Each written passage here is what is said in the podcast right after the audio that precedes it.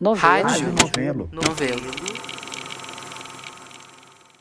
Tá começando mais um episódio do Rádio Novela Apresenta. Eu sou a Branca Viana. Tem uma frase do Benjamin Franklin que diz que só duas coisas são certas nesse mundo: a morte e os impostos. Da morte ninguém conseguiu fugir até agora, mas tem muita gente empenhada em evitar os impostos. Nosso episódio dessa semana é sobre outra coisa da qual não dá para fugir, pelo menos não inteiramente. É uma coisa que fica no meio do caminho entre a morte e os impostos. Se tem uma outra coisa que é inevitável na vida, é que ela vai doer. Não vai doer o tempo todo, e a vida não é só isso, mas vai sempre ter coisa que machuca. Não adianta achar que não. Mas ao contrário da morte, que realmente é caso consumado, a gente pode sim fazer alguma coisa a respeito da dor, do conflito, dos danos. A gente pode encontrar um jeito de reconhecer que essas coisas fazem parte da vida e de amenizar. No fim, entender essa inevitabilidade da coisa pode até acabar sendo um pouco libertador. No episódio de hoje, a gente tem duas histórias sobre aplicações bem diferentes dessa teoria. Quem vai puxando o primeiro fio é a Natália Silva. A gente volta já. Tem um conto de fadas que quase todo mundo já leu ou viu em filme que eu não conhecia muito bem. Que é a história da Bela Adormecida. Eu sabia que ela dormia e era acordada pelo beijo do príncipe encantado. Mas só. Eu nunca vi o filme ou li a história inteira. Então, quando a Estela me perguntou Você já ouviu essa história? e eu disse que não, Não. ela É teve que me contar para conseguir explicar a filosofia do trabalho Ela, dela. assim, A Estela é psicóloga, mas eu vou te contar direito quem é ela depois. Primeiro, a Bela Adormecida. Mesmo que você conheça a história, o lance do beijo do príncipe, que é o grande momento do filme que a Disney fez, não era essa parte que a Estela queria que eu prestasse atenção. Ela queria saber se eu sabia o que tinha botado a princesa para dormir. E a história é assim: era uma vez um rei e uma rainha. Eles queriam muito ter um filho, Tentavam, tentavam, tentavam e não dava certo. Eles fizeram de tudo e depois de muito tempo conseguiram. Nasce uma linda menina, a Aurora.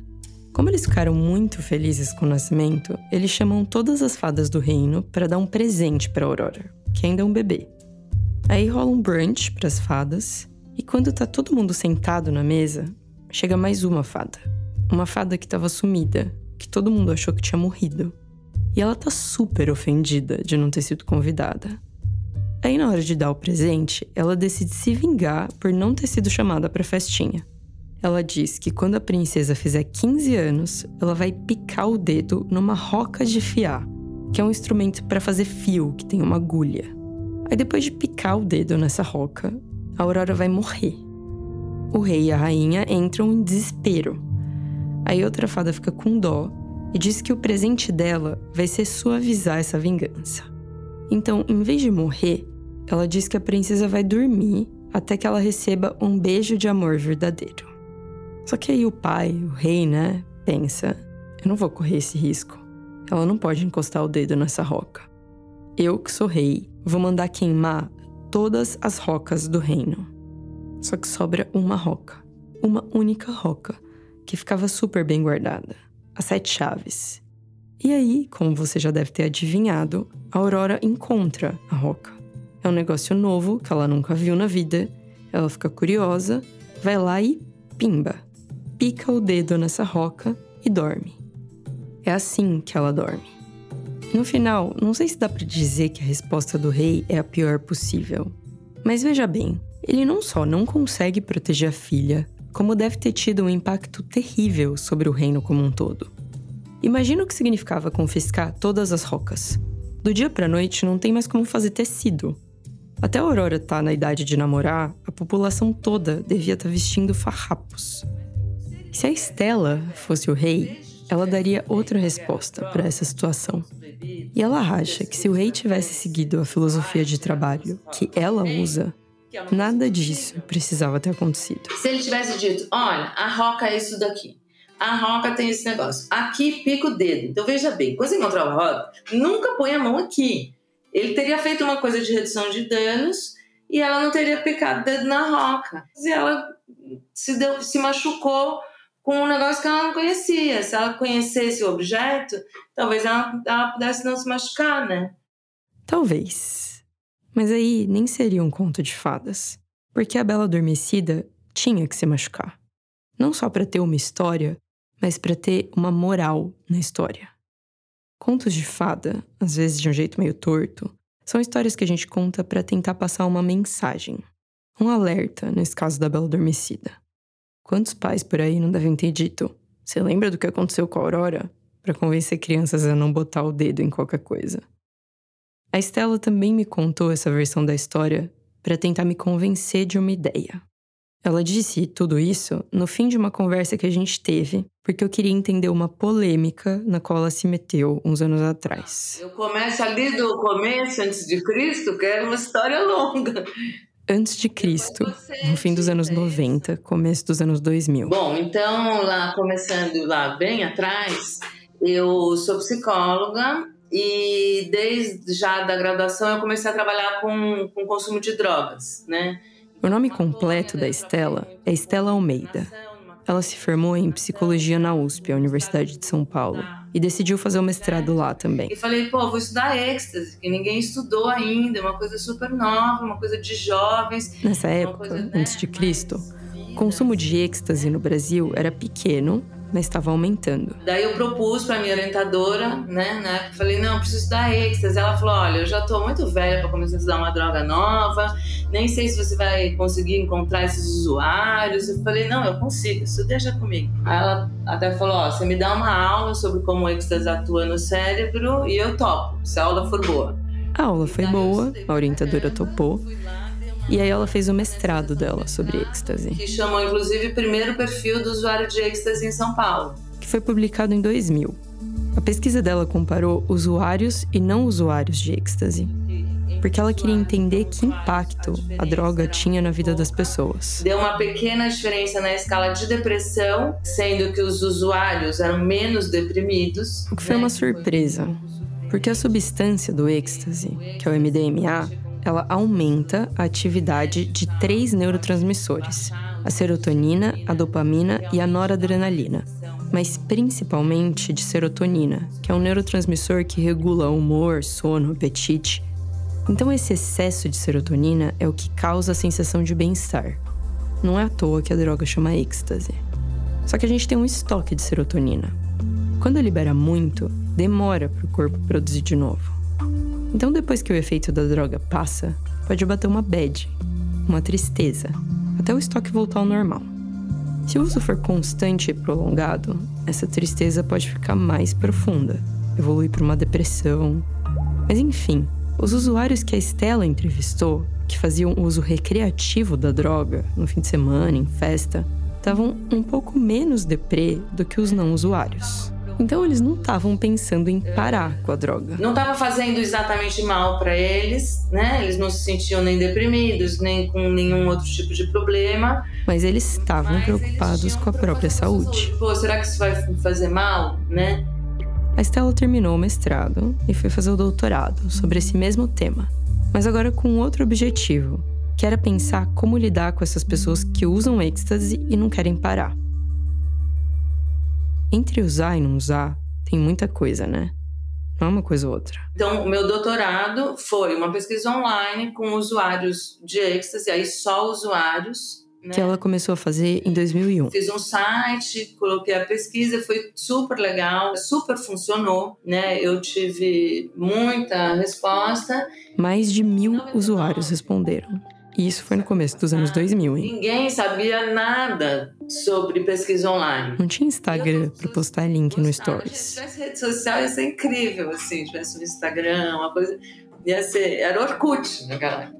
Orkut é aquela rede social que Jesus Cristo usou para reunir os apóstolos e tal, mas que acabou. Só quem viveu sabe. Se o Orkut ainda existisse, você teria que digitar balada boa para encontrar a pesquisa da Estela. Esse era o nome da pesquisa. Balada boa. Por quê? Na verdade, eu tinha um informante que ele levava nas festas numa embalagenzinha de tic-tac, sabe? E aí ele falava, quem quer uma balinha? E aí um dia eu tive um insight e falei, puta, balada boa, balada boa. Êxtase, bala, balada boa, balada boa. Eu particularmente acho muito legal, porque quando eu falava com alguém tipo comitê de ética, eu falava assim, então, porque o balada boa e ninguém percebia. E quando eu falava para o usuário, eu falava porque o balada boa, né? Eu só mudava a entonação e já tinha essa coisa. E eu achava muito que você, para comunicar, se você comunicar com diversão, você vai comunicar muito melhor. E a conclusão do doutorado, dessa pesquisa do Balada Boa, reforçou o que a Estela já sabia: que os usuários de bala não estavam preocupados com abstinência eles não queriam parar de usar, porque eles achavam que não estava prejudicando a vida deles. E veja bem, eu não estou dizendo que essa droga é segura. Nem a Estela estava falando isso. Ela queria entender o que os usuários pensavam, para poder planejar uma estratégia de cuidado e prevenção a partir disso. E cheguei de novo à conclusão de que realmente redução de danos era o melhor mesmo, era bacana, era o que ia funcionar para esse público e é aqui que a história começa a ficar complicada e polêmica. Quando aparece a tal redução de é danos. Redução de a mesma que a é, Estela é falou lá na história da Bela Adormecida. E por que isso, né? Porque a gente vive num país extremamente moralista. Quem me explicou melhor o que é redução de danos, que algumas pessoas também chamam de RD, foi a Angélica Comis, da ONG É de Lei. Essa ONG existe há uns anos já e trabalha com redução de danos sociais e de saúde ligados a drogas. É, então, a redução de danos ela veio para tentar garantir uma melhora na qualidade de vida do indivíduo que faz uso de substâncias e, para além disso, falar de dados de realidade, né? Porque não adianta eu falar, olha, uh, não pode usar drogas ilícitas é, porque as pessoas gostam, elas usam. Né? Isso então, não quer dizer que não dê para fazer nada. Porque, na verdade, a redução de danos ela é uma lógica de cuidado. A primeira vez que a humanidade testou essa lógica em grande escala não envolveu uma roca, mas também tinha uma coisa pontiaguda no meio. Quem usa drogas injetáveis e compartilha seringa corre muito risco de pegar várias doenças, e as primeiras campanhas de redução de danos no mundo foram para tentar frear o avanço do vírus do HIV entre essas pessoas. Tem uma história bem marcante e meio engraçada que eu descobri enquanto fazia pesquisa para esse episódio. Eu li num livro chamado Undoing Drugs, escrito pela Maya Salavitz. O livro não está disponível em português, infelizmente. A história que me marcou aconteceu nos Estados Unidos, de onde a Maya é. Foi o seguinte: no fim dos anos 80, começo dos anos 2000, tá com AIDS era igual ter um atestado de óbito. Pegou, morreu. Hoje em dia, quase todo mundo sabe como o vírus do HIV é transmitido. Mas antes não era assim. Por exemplo, um dos jeitos de se contaminar é compartilhando seringa. Só que apesar do vírus estar circulando entre quem usava drogas injetáveis desde o final dos anos 70, a primeira notícia sobre isso só foi publicada lá nos Estados Unidos em 85. Nessa altura, boa parte das pessoas que injetavam já tinham o vírus. Aí os pesquisadores, médicos, enfermeiros, epidemiologistas, enfim, começaram a pensar em como fazer para parar isso. Fazer as pessoas pararem de usar droga? Hum, seria tipo queimar todas as rocas do reino, sem condições. A droga ia continuar entrando e saindo da seringa. Quem ia ter que sumir era o vírus. Eles precisavam achar um jeito de desinfectar as seringas. Aí começou um processo de tentativa e erro de eliminação. Colocar água fervida dentro da seringa era um jeito, mas ferver água é um processo lento. Ninguém ia querer esperar todo aquele tempo. Dava para usar álcool, mas aí tinha o risco das pessoas não usarem o álcool certo mas sim, sei lá, uma bebida com álcool. E não ia funcionar. Tinham outros produtos químicos, mas que exigiam muito cuidado. E tinha água sanitária, que matava o vírus do HIV, inclusive se tivesse diluído em água. Ainda tinha o risco de sobrar um pouco de água sanitária na seringa se a pessoa não limpasse direito. Mas em quantidades pequenas, injetar água sanitária não é fatal. Faz mal, óbvio, mas não mata. E é aqui que começa a parte meio engraçada. Para divulgar essa estratégia, em 1986, nasce um super-herói, o Bleachman. Bleach é água sanitária em inglês. Isso que você está ouvindo no fundo é a campanha de TV do Bleachman. Começa com ele lendo um jornal lá no planeta dele e descobrindo que a Terra está lutando contra a AIDS. O Bleachman é uma garrafa gigante de água sanitária com uma capa vermelha, igual ao Superman. Se eu precisasse explicar a redução de danos usando só uma coisinha, eu teria escolhido esse vídeo dessa campanha. É maravilhoso. O Bleachman pousa na Terra e diz: injetar droga não é saudável, mas se você vai usar droga, você tem que usar a garrafa. A garrafa é ele, no caso. O Bleachman demonstra como limpar a seringa, passando água sanitária duas vezes e depois água duas vezes. E o vídeo acaba com ele dizendo: AIDS é ruim, então limpa essas seringas. A mente por trás dessa obra de arte era um cara chamado Les Papas, que trabalhava numa TV local em São Francisco na época. Tem uma entrevista com ele no livro da Maia.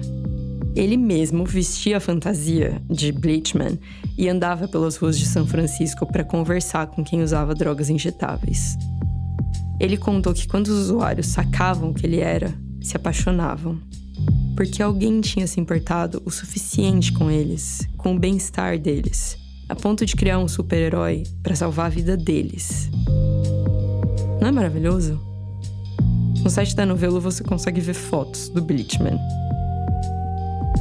Aqui no Brasil, a primeira iniciativa de redução de danos também foi por causa da AIDS. Em 1989, Santos, uma cidade que fica no litoral de São Paulo, anunciou um programa de distribuição de seringas para tentar controlar a epidemia compartilhamento de seringas era a maior causa de contaminação. E Santos estava enfrentando um problemão com AIDS. Mas claro que deu ruim, né?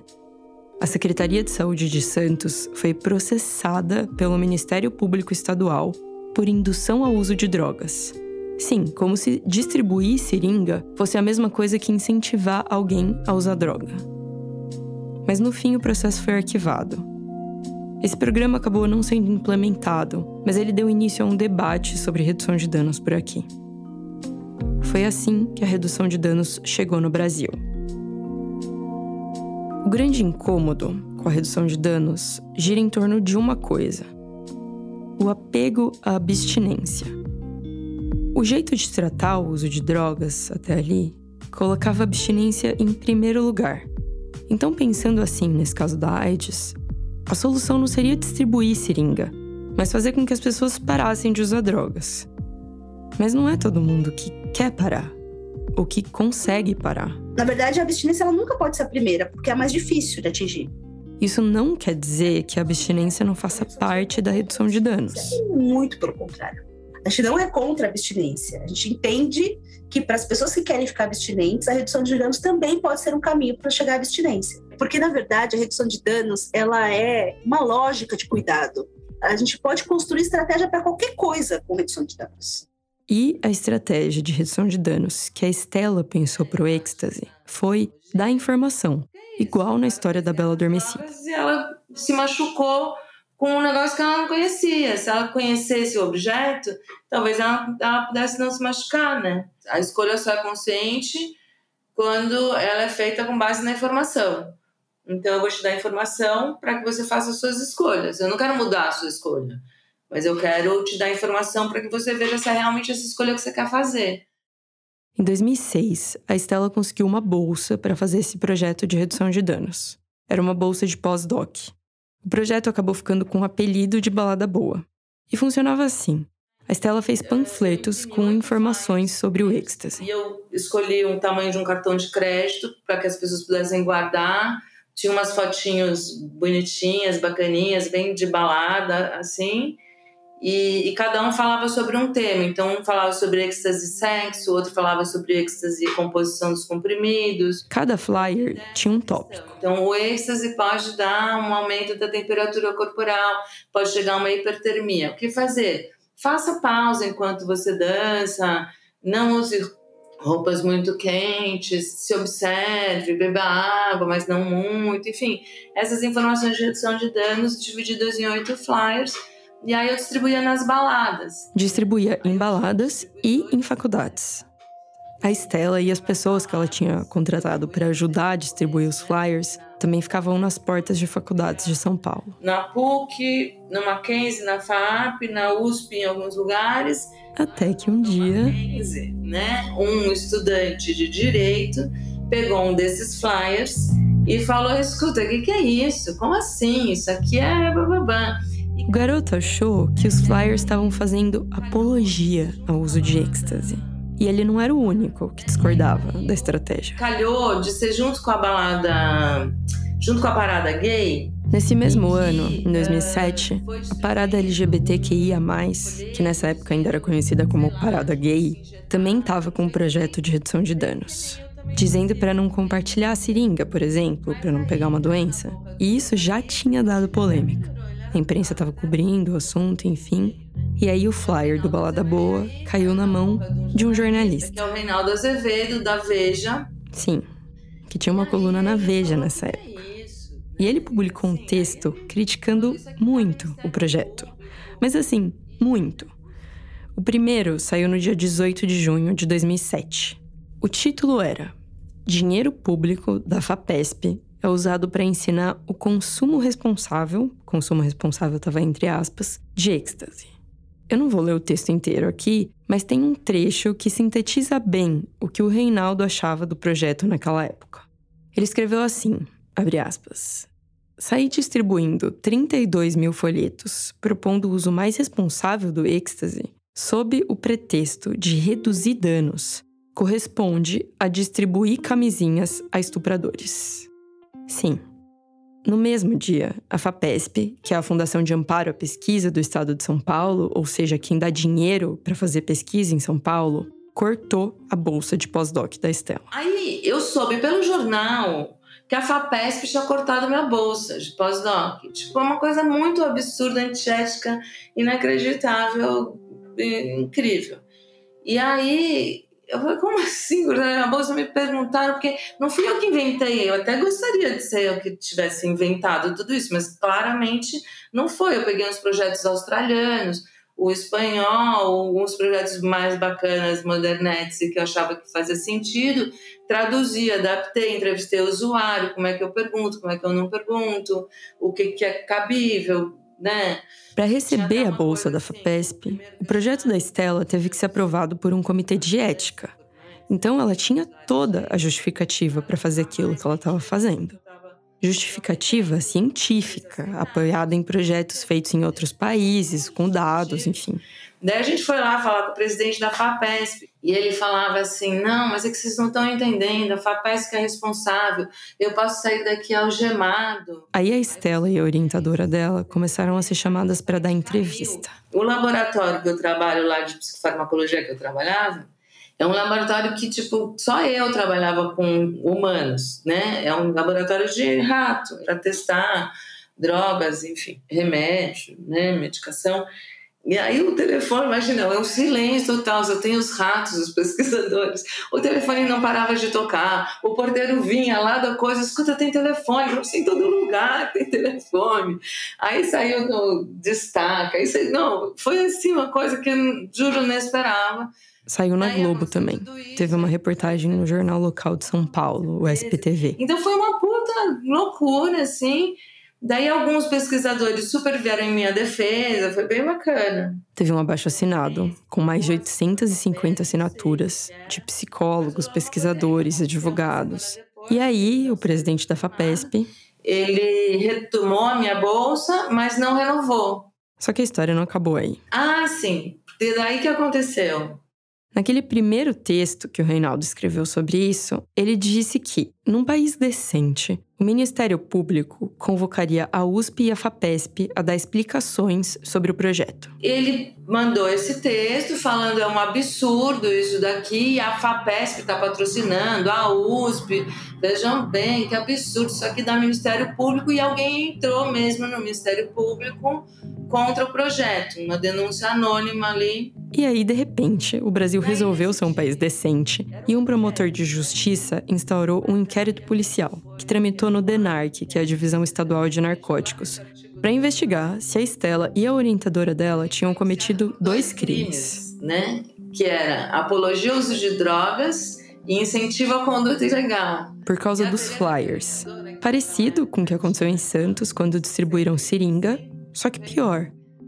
Estela não estava distribuindo seringa. Ela estava distribuindo informação. Nenhuma das duas coisas é errada, mas no caso da Estela parece mais absurdo, porque o que ela estava fazendo, no fim das contas, era dar conselho. Um dos meus pais falava isso, né? Olha, você vai tomar? Beleza, então você toma metade da dose que você planejou tomar, espera um pouquinho e decide se você quer tomar outra metade. Nossa, isso o Denar que falou que era o fim da picada, sabe? E foi por isso que rolou o inquérito. Aí foi uma puta dor de cabeça, porque aí eu fiquei trabalhando gratuitamente, sem bolsa. Porque a bolsa dela tinha sido retomada, mas não foi renovada. E o processo durou meses. Fiquei seis meses, escrevi calhamaços de defesas e anexando flyers gringos, flyers não sei o quê, de universidade, dizendo, ó, oh, não inventei, eu só quis adaptar aqui para o Brasil.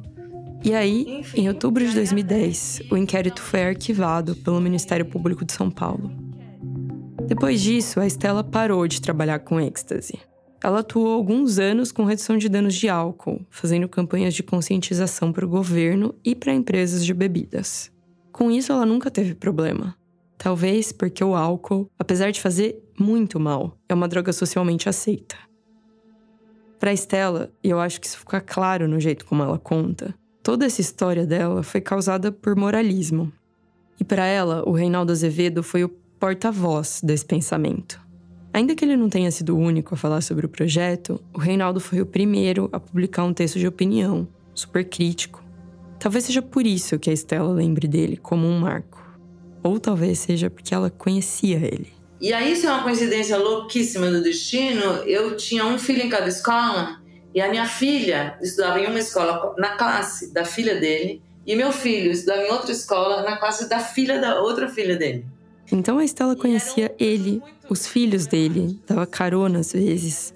A filha dela já tinha dormido na casa dele, mas ela não foi falar com ele sobre esse texto. Olha, eu não tentei.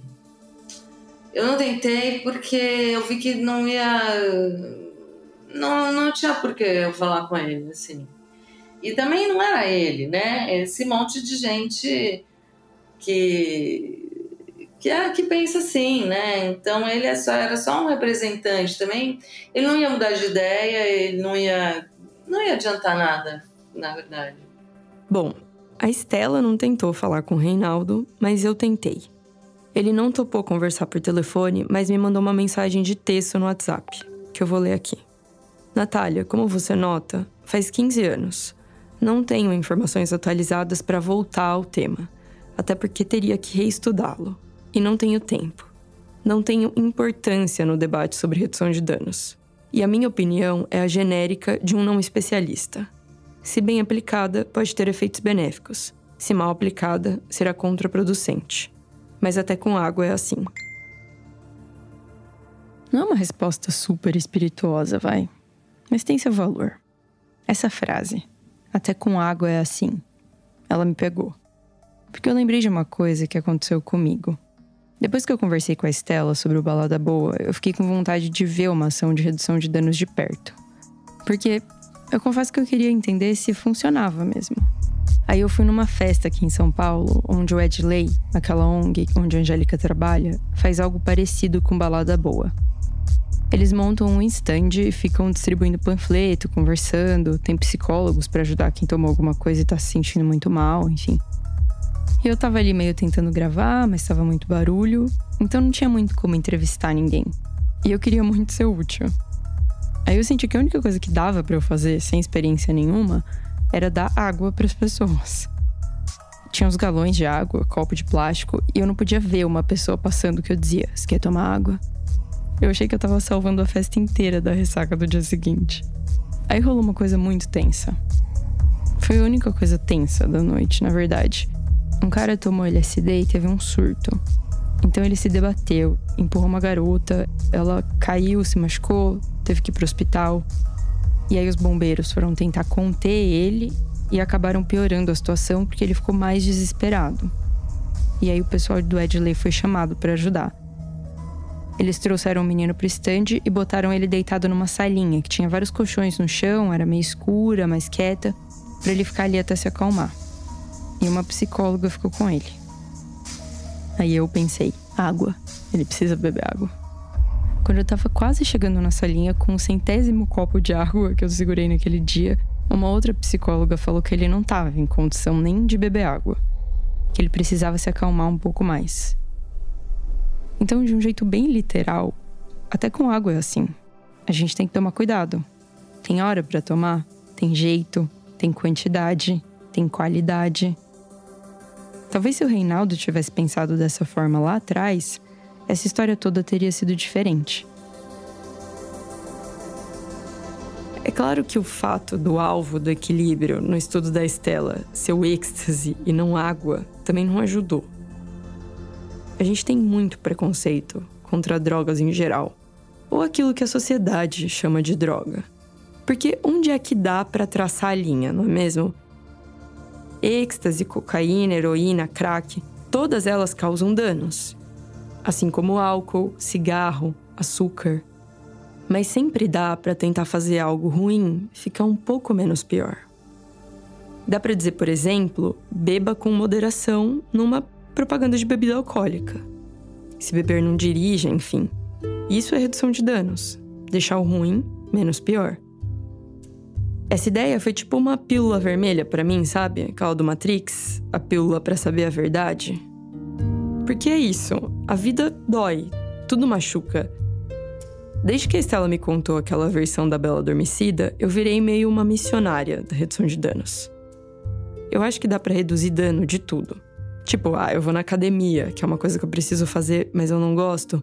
Mas eu vou ouvir um podcast, aí fica menos chato. Redução de danos. Vou comprar uma roupa que eu nem preciso tanto? Vou. Mas vou comprar de uma cor neutra, que dá para combinar com várias outras? Redução de danos. Vou pedir delivery? Vou, mas peço um negócio que dá para comer em duas refeições. Vou encher a cara de vinho no final de semana? Uhum, mas vou beber uma água entre uma taça e outra. É, a ressaca é menos braba. Eu não mudei o jeito que eu vivo a minha vida desde que eu conversei com a Estela. Mas eu mudei o meu jeito de ver as coisas. Eu acho que redução de danos é, no fundo, uma filosofia, ou uma lógica, como disse a Angélica. É um pouco ingênuo ou muito ingênuo, achar que a vida vai ser uma coisa sem dor, sem dano. Sempre vai ter um problema, um erro, uma coisa inconveniente. Se a gente conseguir deixar menos pior, já tá ótimo. Eu acho que esse é um jeito mais realista de ver a vida, que tá longe de ser um conto de fadas. Essa foi a Natália Silva, produtora da Novelo.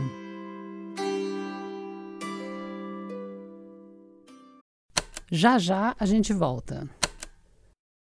E depois que a Nath apurou essa história sobre redução de danos no uso de drogas, a gente, com perdão do trocadilho, ficou meio viciada.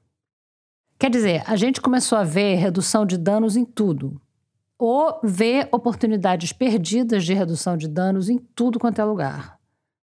E um dos maiores campos minados nesse quesito junto com a saúde pública, com a violência, com outros problemas estruturais da sociedade, é um que é bem mais próximo, mais íntimo, no quintal de casa. É como a gente atravessa a maratona emocional, financeira, logística, física e espiritual que é uma vida a dois. A Paula Scarpim foi sentar com duas pessoas que estão encarando esse desafio bem no espírito da redução de danos e da letra da lei. Eu posso, posso começa, contar? começa, por favor. Peraí, é... que eu que tô no controle. Então eu que vou começar. Esses que você acabou de ouvir aí são a Valentina Castelo Branco e o Aurélio Aragão. Eu acho que a gente pode começar pedindo para eles se apresentarem, que é uma coisa que a gente faz sempre. Vai você primeiro, que eu não sei quem eu sou, não. Eu sou. Ninguém sabe quem é, não, Aurélio. É uma coisa nossa. É, eu sou Valentina, eu sou roteirista, é, mulher do Aurélio, mãe da Mora e madrasta do Benja. E eu sou Aurélio, marido da Valentina, pai da Amora e do Benja. E roteirista em geral, assim. É... A Valentina e o Aurélio estão juntos desde 2016. Eu conheci eles no ano seguinte. E logo depois eles resolveram se casar. Mas chegou uma hora, quando a gente decidiu casar e a gente queria fazer uma festa, que virou um inferno. Acho que qualquer pessoa que já planejou uma festa, não precisa nem ser festa de casamento, consegue ter uma ideia do que é esse inferno que a Valen tá falando. Porque planejar uma festa é essencialmente uma tentativa de conjugar interesses de pessoas diferentes. Quer dizer, uma receita perfeita para a criação de expectativas irreais e frustração garantida.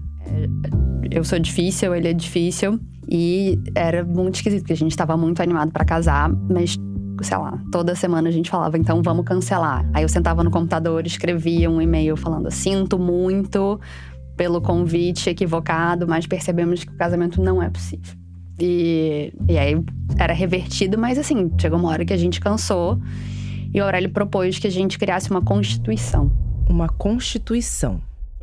Foi por isso que eu chamei a Valentina e o Aurélio para o estúdio da Novelo para conversar. Porque de todos os casais que brigam, de todos os casais que sofrem para fazer festa de casamento, de todos os casais que estabelecem regras entre eles, a Valentina e o Aurélio são o único casal que eu conheço que levou isso a um patamar constitucional. Sabe aquele verso da Marina Lima? Você me abre os seus braços e a gente faz um país? Parece uma coisa linda, né? Mas o que a gente esquece é que fazer um país dá trabalho. E segundo Aurélio, depois de um tempo, não dava mais para tocar esse país deles dois sem um marco legal. Os dois gostam muito de conversar, mas os dois também gostam muito de discutir. E aí as discussões ficavam infinitas. A gente passou a dormir pouco, porque a gente ia até meio da madrugada em debates quentes. E a gente batizou isso porque começou a atrapalhar o trabalho, a relação com as crianças, a cuidar da casa. A gente chamou isso de custo Brasil. Lá vem o custo Brasil. E eu falei, cara, não é possível. A gente precisa reorganizar, repactuar isso, senão o país vai para frente. E aí veio a ideia da Constituição. Lembrando que os dois são roteiristas, então, claro que teve que ter uma sala de roteiro da Carta Magna. Mas que a gente pode chamar de constituinte nesse caso. Tem uma coisa que eu acho, na verdade, mais legal disso tudo que foi o jeito que a Constituinte aconteceu. Que a Valentina sugeriu um troço, vamos fazer o seguinte: vamos imaginar o que é importante para o outro, ao invés de cada um dizer o que é para si. Vamos escrever como uma proposta de pré-assembleia o que é fundamental para o outro. Tipo, em vez de cada um sair colocando os próprios desejos e restrições, a Constituinte já começou com um exercício de empatia. Por exemplo, o Aurélio sabe que a Valentina detesta louça suja na pia. A gente faz isso em brigas até hoje, que é poder trocar de papel. Então, é, se a gente tem uma situação difícil, eu falo o que eu acho que o Aurélio tá sentindo, ele fala o que ele acha que eu tô sentindo. E aí, em geral, só esse exercício de poder perceber que o outro entendeu o seu lugar já é muito apaziguador, assim. Olha, acho que para a Valentina isso aqui é muito importante. Isso, ela não vai conseguir viver sem. Isso tá fazendo mal. Isso faz muito bem. Então a gente fez uma lista de coisas que a gente achava que para o outro eram fundamentais. E a partir daí a gente refez a Constituinte. A Assembleia de fato aconteceu. A gente começou a escrever. Daí eles começaram com cada um listando as coisas que eles achavam que incomodavam muito o outro. Muito outro coisas que podiam virar inconstitucionais dali para frente. Então, por exemplo, o Aurélio é uma pessoa que, quando eu conheci, tinha, sei lá, cinco contas em banco, que ele não sabia quais eram essas contas. E ele fazia o imposto de renda dele inventando números. Ele achava que era assim não, que fazia. Estimando, inventando, estimando. Cuidado porque depois as pessoas vão atrás de mim por conta disso. Eu já fui, eu caí na malha fina várias vezes, tá tudo certo, né, receita, tá tudo resolvido. mas eu estimava números. É. E, e, ele, o banco dele era em Niterói, ele tinha 40 anos e tinha um cartão universitário do Banco do Brasil que não funcionava. Que ele... tem uma taxa muito menor e muito mais favorável. Você não era um universitário. É, ele não tinha. Assim. Era muito confuso, assim, e ele ficava capturado por essas coisas. Eu queria arrancar o meu braço, assim. Ele não tinha.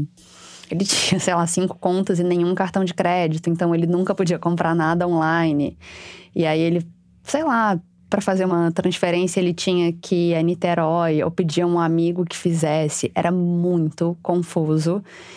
E aí a gente, é, então tava lá, ele sabia, ele conseguiu escrever. A Valentina é, fica louca com a minha administração financeira da minha vida. Eu preciso confessar que eu tô com o Aurélio nessa. E talvez eu tenha usado meu cartão universitário do Banco do Brasil até o ano passado. Mas a Valen deu outro exemplo, agora dela, e a carapuça serviu aqui de novo. É sobre a necessidade de agradar as pessoas. Eu sou patologicamente programada para agradar. Então, se amigos de fora tivessem no Rio, eu ia, sei lá, se eu precisasse virar à noite por cinco dias para a gente poder ter muitos programas divertidos e experiências fantásticas, eu faria isso, mesmo que isso tivesse um custo enorme para minha vida prática. Só que toda semana tem alguém.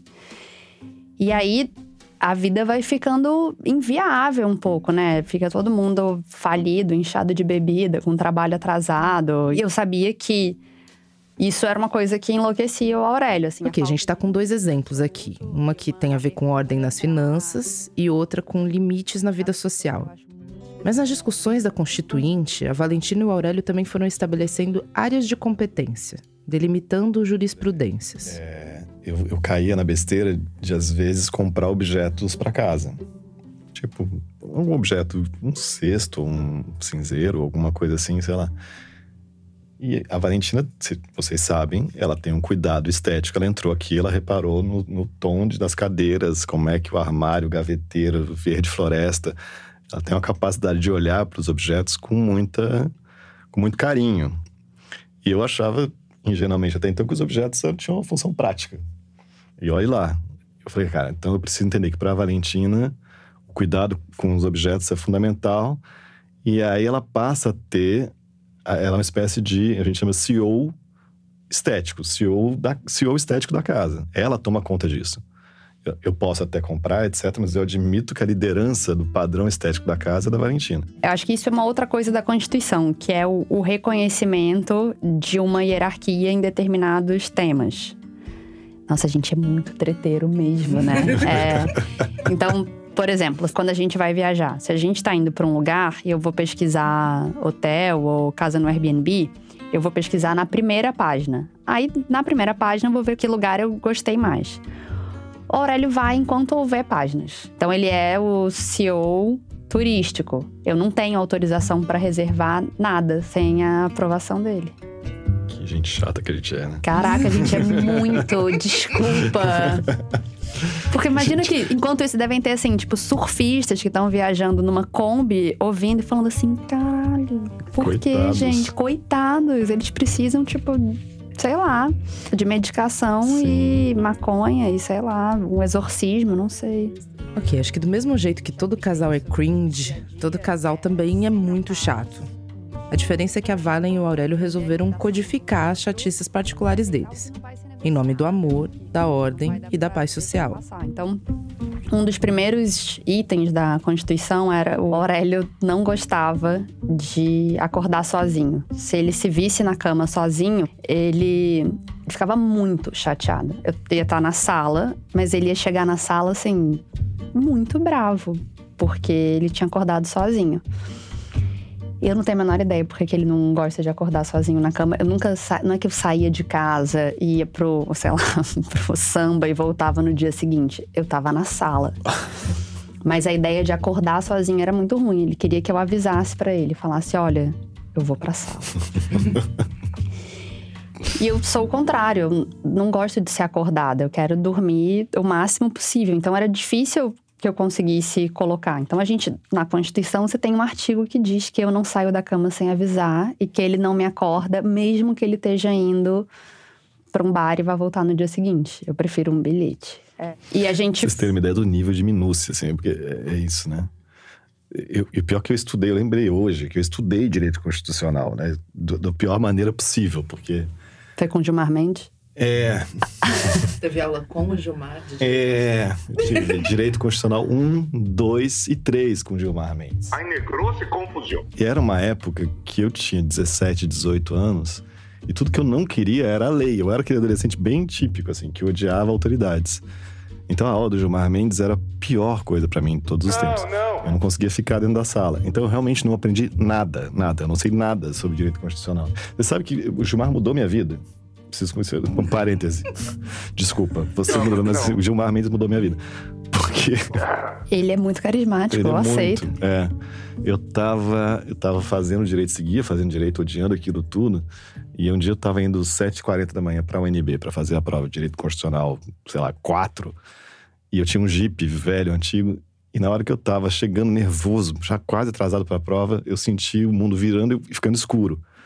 O Jeep perdeu a roda e capotou. E eu entrei num daquelas buracos de terra vermelha de Brasília e fiquei dentro daquilo um tempo.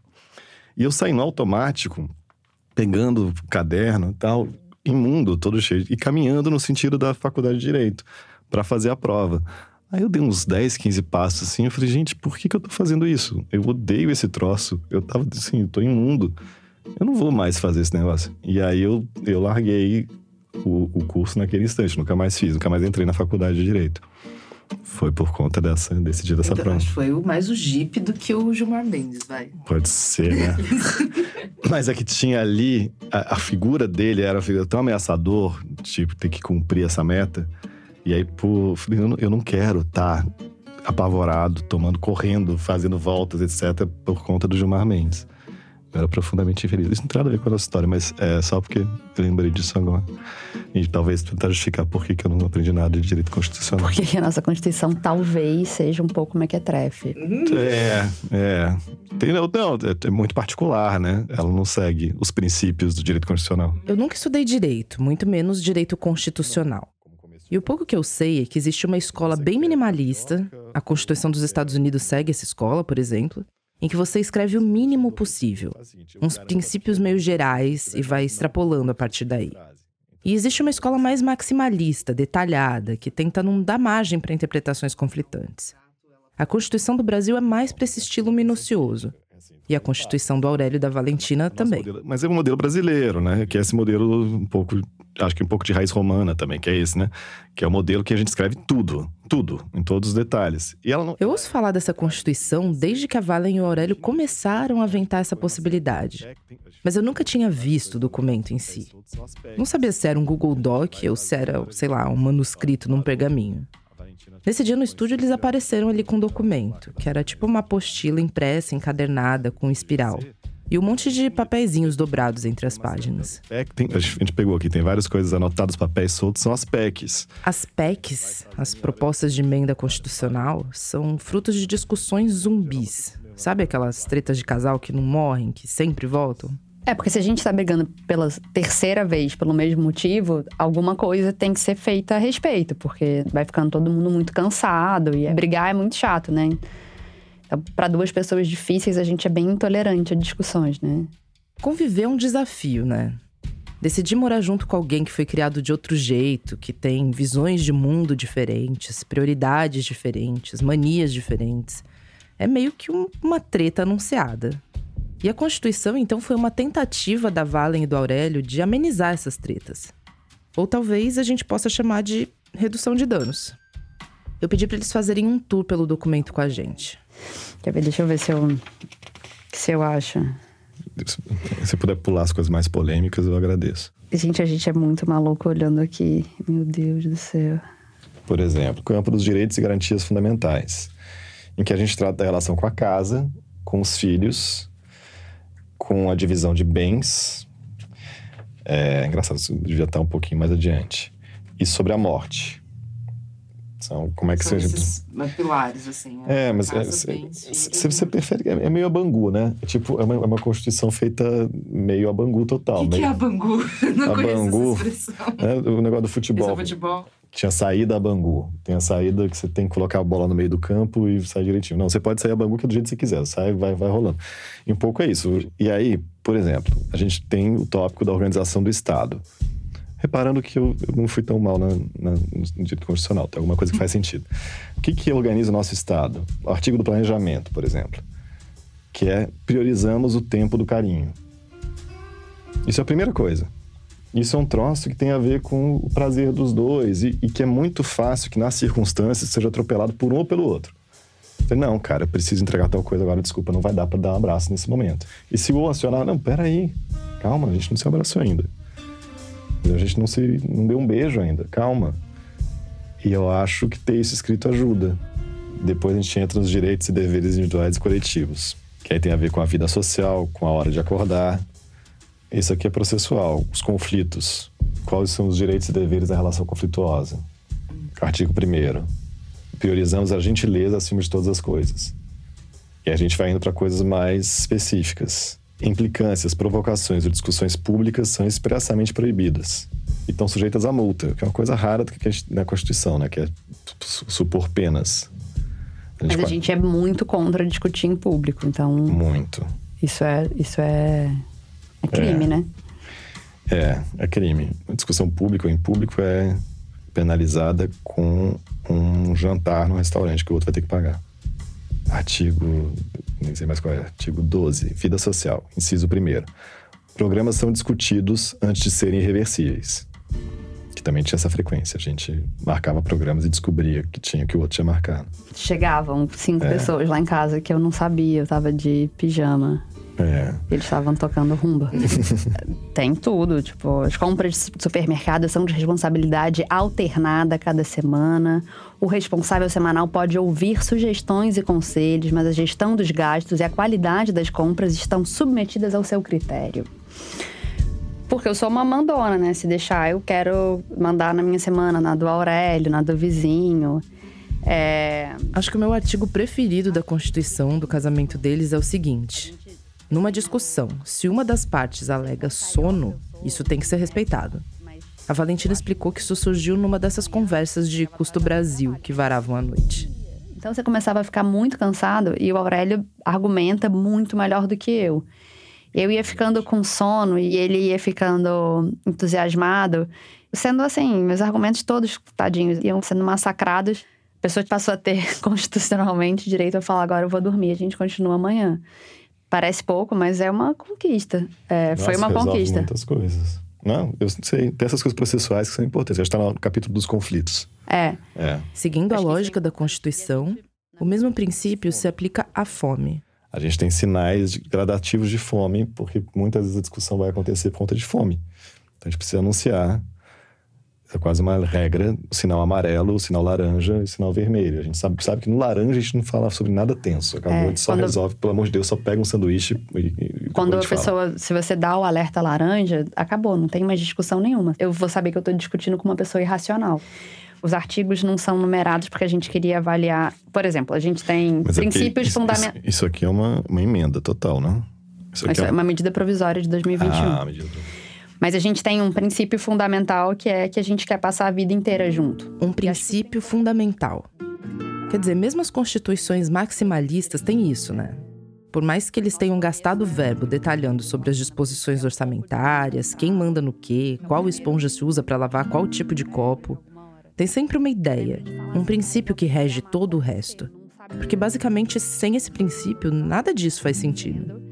E acho que a gente se ama muito e tem muita vontade de construir essa vida. Então, tudo isso é uma forma de viabilizar esse projeto, de poder. Porque eu sei que eu sou feliz com ele como eu nunca fui e não tenho dúvida de que é a pessoa que eu quero poder estar tá junto até o fim. E para ser bom, a gente precisa organizar, muitas vezes. Né, eu, eu, fico emocionado sempre ouvindo ela, mas tem um troço que é que acho que parte da função desse, dessa Constituição, que essa pequena maluquice que a gente inventou, essa, sei lá, essa maluquice particular, é, é voltar para esse centro, sabe? Porque é muito fácil a gente ser tomado por todas as pequenas discussões do dia a dia e esquecer o que, que é o fundamental. Assim, que é essa vontade de estar junto e que tem uma razão de ser. E a hora que a gente lê os artigos, nossa, a gente, a gente se gosta muito, né? A gente, a gente entende muito um, o outro, se esforça muito para entender um ao outro mesmo quando não entende. Não é só fazer um país, é preservar o país, é refazer o país todo dia, recompactuar, reafirmar a vontade de continuar sendo o país. Tipo, o que, que tá, tá, rolando uma crise, tem tal coisa pra você rever, tem tal demanda que a gente não tá dando conta. A gente marca uma assembleia que em geral é no quarto, a gente para e faz todo esse processo de vamos ver o que que tá, o que que o outro tá sentindo, tá incomodando. Aí escreve, sei lá, 10, 12, a gente faz um, um número de coisas, né? Sei lá, tema, nesse tema. 10 impressões sobre o que o outro tá sentindo. E aí a gente apresenta para o outro, confere, acha que você tá sentindo isso e tal. E refaz os artigos. É, eu, eu acho que, que, as assembleias, elas são muito úteis porque o desentendimento, ele é confuso, né? Assim, você não sabe direito o que, que você está sentindo, se é legítimo, se não é, se é muito subjetivo ou se, enfim, se faz sentido. E aí, acho que a assembleia dá uma materialidade, cria uma distância e aí a gente para de ser um casal discutindo e passa a ser um casal que tá junto pensando em como ser melhor. Tem uma coisa que é muito importante, né? Eu acho que todos os relacionamentos que eu tive na vida, antes do Aurélio, você tinha sempre uma porta aberta e que todo mundo tava ali, mas um pouco flertando com aquela porta. Então, ah, então será que eu fico? Será que eu vou? Enquanto estiver bom, eu tô aqui, mas a porta tá aberta, é a hora que eu quiser, eu vou embora. E aí, em geral, né, na hora que o relacionamento começava a desandar, eu ou a pessoa com quem eu tava entrava um pouco num sistema de insegurança e, você tinha uma ameaça presente, né, o tempo todo. E eu pensei, cara, um dia eu queria ter um relacionamento onde não tivesse uma ameaça de ir embora. E eu acho que a Constituição ela é uma resposta para isso. Acho que a gente não está numa casa fechada, mas a gente tem um laço entre a gente que a gente não tem vontade nenhuma de romper. E aí, óbvio, deve, acho que torço para que a maior parte das pessoas sejam mais fáceis e mais flexíveis e menos neuróticas do que a gente. É. Pelo bem de todos, né? Da sociedade. Sim. Mas. Mas a gente é assim e, e, e a Constituição é uma boa amiga para é. esse projeto. E um pouco encarar com todas as dimensões de trabalho que tem. Porque não é só acordar, não é só o dinheiro, não, é só, não são só os filhos, não são só as compras, não é só a decoração. É muita coisa. É um mundo mesmo. Ou é um, um país, né? Sei lá. Então, a gente precisa encarar que dá, dá trabalho salvar esse, esse paizinho. Fazer o, o, país funcionar. Fazer né? o país é, funcionar, existir. E aí é um pouco equacionar as diferenças, né? Mais do que suprimir. Assim, como é que a gente faz para elas estarem aqui? Porque elas são também um ponto de desejo. E, e, lembrar disso. Lembrar que a gente quer um pouco essa, essa loucura do outro também. É, acho que é conseguir tolerar o que não é a gente, reconhecendo que, que é por isso que é tão atraente, né? Por isso que eu gosto tanto de você. Hum. É, é por isso. Também. Também. Paula Scarpim, diretora de criação da Novelo, conversando com a Valentina Castelo Branco e o Aurélio Aragão. Um fun fact para quem, como você, ouve créditos de podcast até o final. O Aurélio, quando não está escrevendo constituições, é professor de roteiro e trabalhou com a gente tanto no Praia dos Ossos quanto no República das Milícias. A gente volta já já. Toda pergunta tem uma resposta, mas nem sempre ela está no lugar em que a gente espera é que a gente está tão acostumado a tratar o conhecimento de forma separada, cada coisa na sua caixinha, que nem pensa que as letras do Djavan podem ajudar a responder questões sobre tecnologia bancária e inteligência artificial. Ou então que esponjas, leis trabalhistas e tênis podem estar conectados.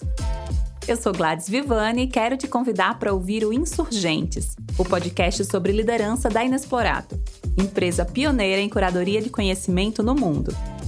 Vem ouvir, é leve, profundo e divertido. Insurgentes, disponível em todas as plataformas de podcast.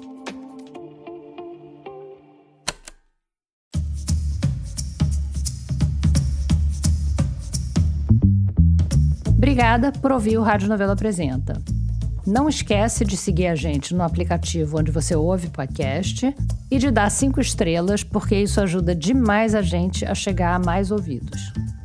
No site radionovelo.com.br você consegue ver material extra e referências para cada episódio do programa, descobrir outros podcasts que a gente faz e assinar a nossa newsletter. E se você quiser escrever para gente para mandar uma história ou contar o que você está achando, o nosso e-mail é apresenta@radionovelo.com.br. Também dá para marcar a gente nas redes no arroba Radionovelo. O Rádio Novelo Apresenta é um original da Rádio Novelo. Toda quinta-feira tem episódio novo. A direção criativa é da Paula Scarpim e da Flora Thomson Devô, e a produção executiva é do Guilherme Alpendre. A gerência de criação é do Tiago Rogero, a executiva é da Marcela Casaca e a de produto e audiência é da Juliana Jäger. Nossos produtores sênior são o Vitor Hugo Brandalize e a Evelyn Argenta. As produtoras da nossa equipe são Bárbara Rubira, Gabriela Varela, Júlia Matos e Natália Silva. A Mariana Leão colaborou na montagem desse episódio. A Paula Scarpim fez o desenho de som. A checagem desse episódio foi feita pela Marcela Ramos. Nesse episódio, a gente usou música original de Arthur Kunz e também da Blue Dot. A mixagem é do Pipoca Sound. O desenvolvimento de produto e audiência é feito pela Fecris Vasconcelos e pela Bia Ribeiro.